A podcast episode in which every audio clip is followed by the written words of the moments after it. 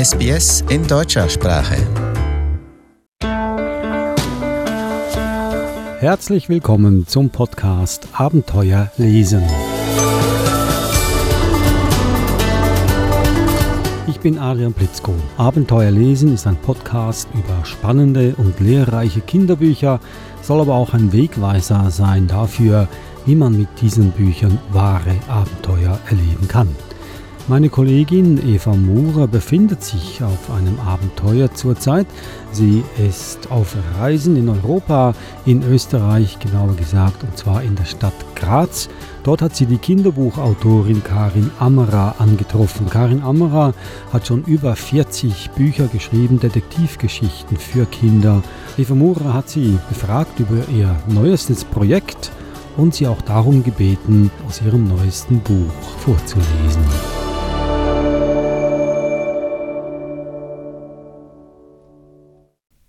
Heute an einem ganz speziellen Ort. Ich bin in der Landesbibliothek in Graz und hier hat gerade ein großes Lesefest, eine Lesung stattgefunden und neben mir sitzt Karin Ammerer, die Autorin, die heute eines ihrer Bücher vorgestellt hat und die Lesung gehalten hat. Willkommen, Karin Ammerer. Herzlichen Dank. Unsere Zuhörer und Zuhörerinnen werden sich wahrscheinlich erinnern, wir hatten schon zweimal Karin Ammerer zu Gast. Vor drei Jahren hat sie auch eines ihrer Bücher vorgestellt und sogar daraus vorgelesen. Und letztes Jahr hatten wir auch zwei Weihnachtsbücher von Karin Ammerer in unserem Podcast. Und heute wird sie uns ein bisschen mehr erzählen, wie die Bücher so aus ihrem Kopf auf die Seiten springen. Aber vielleicht Karin, kannst du dich noch mal kurz vorstellen für die Zuhörer und Zuhörerinnen, die dich noch nicht kennen? Ja, sehr gerne. Also ich heiße Karin Amara, bin eigentlich ja Lehrerin und habe dann ähm, angefangen, Bücher zu schreiben oder vielmehr zuerst Geschichten zu schreiben für meine Schüler. Und die sind so gut angekommen, dass immer mehr Kollegen diese Geschichten auch haben wollten. Das waren damals die Ratekrimis mit dem Inspektor Schnüffel. Und da haben viele Lehrer mir rückgemeldet, das ist eine gute Idee, um auch die lesefaulen Schüler fürs Lesen zu gewinnen, weil sie selbst mitdenken müssen, weil sie die Fälle lösen müssen, weil sie einfach selbst Detektiv spielen können mit diesen Geschichten. Und ich habe dann die Geschichten an einen Verlag in Österreich geschickt, an den G&G Verlag. Ja, und plötzlich war ich dann Kinderbuchautorin. Also so war mein Weg von der Lehrerin zur Autorin. Das ist jetzt mittlerweile 15 Jahre her.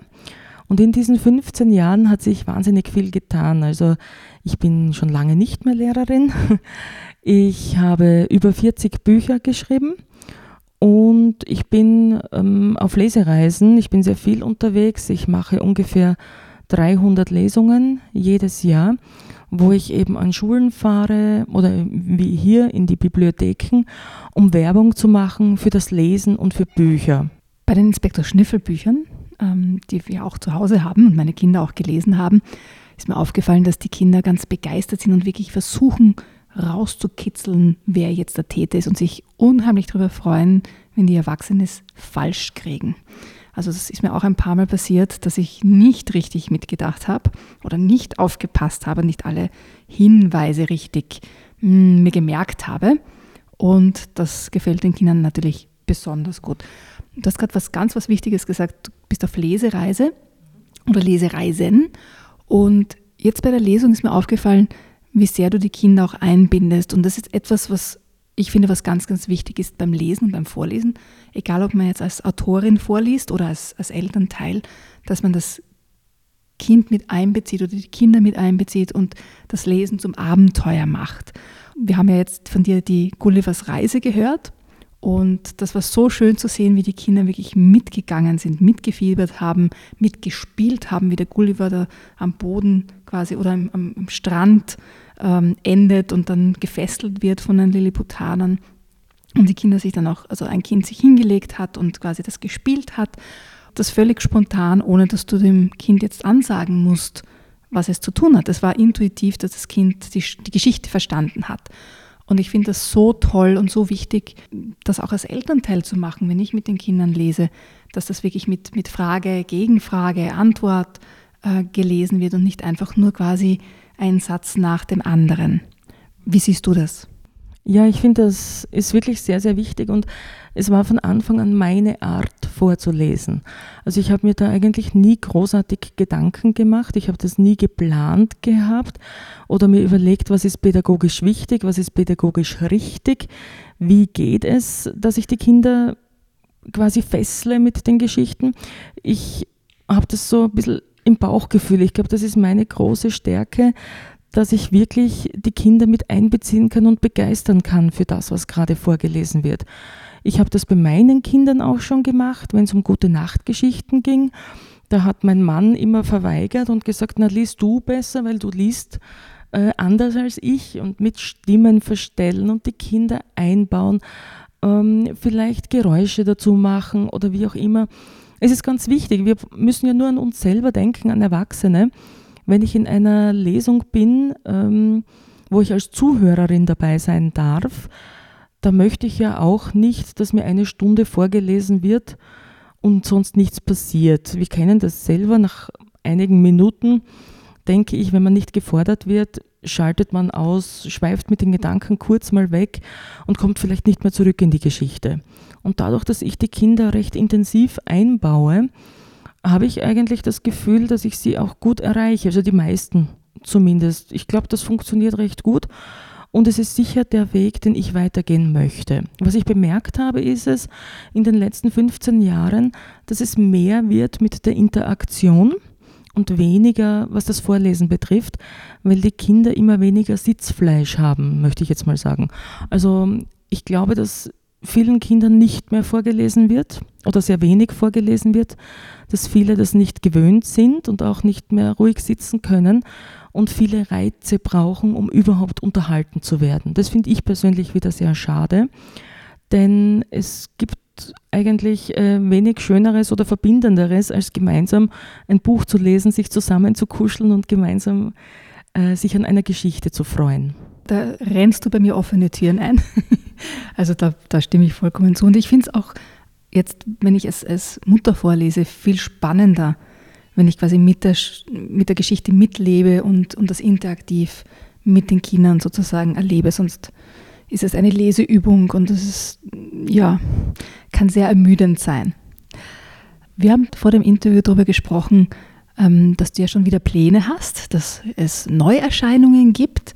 Ähm, eine Neuerscheinung liegt gerade vor mir. Magst du mir kurz erzählen, was das für ein Buch ist, das jetzt gerade erst erschienen ist? Ja, sehr gerne, weil das ist ja wirklich druckfrisch. Ich habe das jetzt seit einer Woche ungefähr bei mir zu Hause. Das ist jetzt ein Band um den Inspektor Schnüffel. Mm, der ist heuer ja 15 Jahre alt geworden, eben weil ich 15 Jahre lang schreibe. Und da haben wir vom Verlag aus so ein Highlight gesetzt und gesagt, wir machen jetzt mal was für die jüngeren Kinder erste, zweite Klasse Volksschule. Das bedeutet, es ist ein Schnüffel Junior. Es ermittelt der Neffe von unserem Herrn Inspektor mit seinen beiden Freunden. Und es sind drei spannende Fälle nach dem Erfolgsrezept, das bis jetzt gut funktioniert hat. Kurze Ratekrimis, eben wo man selbst dann auf die Lösung kommen muss. Und die fiebern da richtig mit, die Kinder. Und ich glaube, weil jetzt Kinderdetektive die Hauptprotagonisten sind, wird das Ganze auch sehr, sehr gut funktionieren. Inspektor Schnüffel ist natürlich dabei als Ratgeber und so quasi als Oberdetektiv, der immer mit Rat und Tat zur Seite steht. Magst du uns vielleicht eine Geschichte daraus vorlesen? Also nicht die ganze Geschichte, einfach, wir wollen ja nicht verraten, wie es ausgeht, aber vielleicht einen Teil einer Geschichte, damit wir wissen, so, wie, wie geht das? Was machen die? Dann würde ich doch zum Kuchenwettbewerb kommen wollen. Äh, die Oma Schnüffel hat diesen Kuchenwettbewerb nämlich schon öfter gewonnen. Und plötzlich, jetzt wo der Kuchenwettbewerb wieder ansteht, plötzlich geht alles, wirklich alles schief. Das ist total untypisch für Oma Schnüffel. Die Kinder überlegen, ja, Omi, kannst du vielleicht was verwechselt haben? Ne? Hast du vielleicht Salz statt Zucker dazugegeben oder was ist denn da genau passiert? Aber das kann die Oma nicht so recht glauben. Das gibt es irgendwie nicht. Und dann findet der Max auch noch Kieselsteine im Zitronenkuchen. Es ist die Zahnpasta irgendwie in eine äh, Roulade gekommen. Die Sachertorte ist nicht mit Schokolade bestrichen, sondern mit Schuhcreme. Und das alles kann sich die Oma beim besten Willen nicht erklären. Sie allerdings denkt, es ist Zeit aufzuhören mit dem Backen. Und das darf auf gar keinen Fall passieren, das ist klar. Denn auf die Köstlichkeiten, auf die Mehlspeisen von der Omi möchte niemand verzichten. Tja, der Backwettbewerb scheint in weite Ferne gerutscht, doch da überlegen sich die Kinder, wir müssen uns irgendwas einfallen lassen. Möglicherweise ist das Ganze doch nicht eine Verwechslung, vielleicht sind es auch gar keine Zufälle, denn seit einiger Zeit kommt eine der Nachbarinnen, die liebe Frau Zuckersüß, ziemlich oft vorbei und lenkt die Oma ab. Und deshalb sollte Frau Zuckersüß jetzt befragt werden. Kurz darauf klingeln Lea, Max und Coco bei Frau Zuckersüß. Eine rundliche Dame in einer geblümten Schürze öffnet die Tür. No, hat euch der wunderbare Duft hergelockt? fragt sie die drei und strahlt über das ganze Gesicht. Ich backe gerade eine Nusstorte. Ach, es ist ein uraltes Geheimrezept meiner lieben Großmutter. Damit gewinne ich am Sonntag bestimmt den ersten Preis.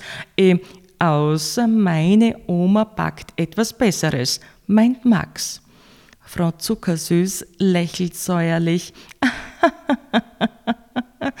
ja, deine Oma ist natürlich eine ganz wunderbare Bäckerin, sagt sie, aber heuer werde ich den Backwettbewerb gewinnen. Meine Großmutter war die berühmte Zuckerbäckerin Zucki Zuckersüß. Ihr Geheimrezept ist eine Sensation. Die Jury wird begeistert sein. Diese Angeberin. Max ist wütend. Seine Oma würde ganz bestimmt wieder Erste werden, wenn nicht. Äh, warum waren Sie eigentlich in letzter Zeit so oft bei Frau Schnüffel? fragt Lea. Ich? Nun ja, Kind, wir sind nicht nur Nachbarinnen, sondern auch alte Freundinnen. Na, da haben wir uns natürlich viel zu erzählen, lacht Frau Zuckersüß. Waren Sie dort, um zu spionieren? verhört sie Max. Frau Zuckersüß bricht in schallendes Gelächter aus. Spionieren? Aber bitte, wo denkst du denn hin? Das habe ich gar nicht nötig. Ich habe ja das uralte Geheimrezept meiner Großmutter.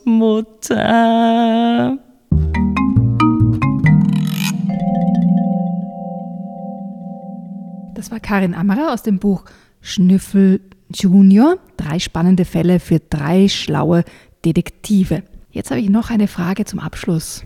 Ich habe so etwas gehört, dass du schon wieder Pläne für neue Bücher hast. Darfst du uns schon etwas darüber erzählen? Ja, das ist ja nicht streng geheim, nicht so geheim wie das Geheimrezept von der Großmutter Zucki Zuckersüß. Ähm, ja, ich ähm, sollte dann bald mal starten mit einem Buch, denn das erscheint auch bald. Das wird ein Erstleserbuch sein, wo ich eine Ponygeschichte zu Papier bringen darf. Das ist ähm, ein quasi Auftragswerk. Also der Verlag wünscht sich eine Ponygeschichte für die zweite Klasse und da bin ich eben ausgesucht worden. Ich selber habe dann auch noch Ideen für weitere Bücher. Ich würde gerne ein Buch schreiben, Papa ist mein Superheld oder Mein Papa ist ein Superheld, schauen wir mal. Da habe ich die Geschichte schon im Kopf, habe sie aber noch nicht geschrieben und auch ein Kriminalfall für Erwachsene wartet schon länger in meinem Kopf. Das Problem ist, dass ich keinen Druck habe und ich fürchte, ich kann nur unter Druck so richtig gut schreiben. Äh, mir ist es am allerliebsten, jemand sagt mir, liebe Frau Ammerer, wir hätten gern in zwei Wochen das Buch, schreiben Sie es dann funktioniert das auch. Wenn jemand zu mir sagt, ja, brauchen wir dann irgendwann mal, dann bekommt das auch genau irgendwann mal, nämlich wahrscheinlich nie. Das ist leider bei mir ein bisschen schwierig. Ähm, ich fahre ja viel mit dem Auto bei diesen Lesereisen und da mache ich eigentlich diese Geschichten im Kopf ziemlich fertig. Ähm, schaffe das auch ganz gut im Auto viel nachzudenken und im Auto zu entwickeln es geht dann darum, wann habe ich die Zeit, das aufzuschreiben oder wann habe ich auch die richtige Laune dazu. Und da bin ich drauf gekommen, mit ein bisschen Druck geht es bei mir leichter. Also das lässt sich ganz leicht lösen. Also liebe Karin Ammerer, ich hätte gern den Kriminalroman für Erwachsene in, sagen wir mal, sind wir großzügig in zwei Monaten. Ich hoffe, das hilft beim Schreiben. Vielen herzlichen Dank, Karin Ammerer. Ich hoffe, dass wir noch ganz, ganz viele spannende Geschichten zu hören bekommen in, in den nächsten Wochen, Monaten und Jahren. Alles Gute für die weitere Lesung. Ich weiß, dass heute ja noch eine Lesung ansteht. Alles Gute dafür. Ja, danke vielmals und ich melde mich dann in zwei Monaten mit dem Erwachsenen-Krimi.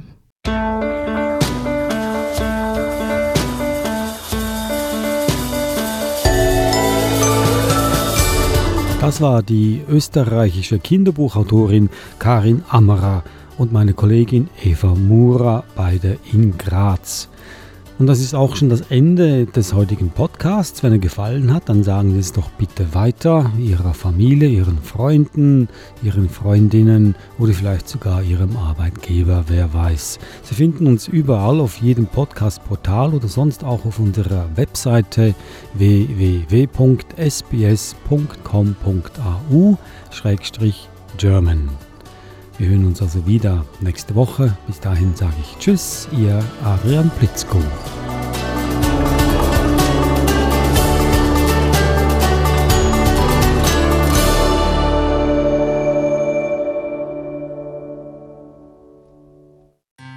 Weitere Podcasts in deutscher Sprache bei sbs.com.au/german.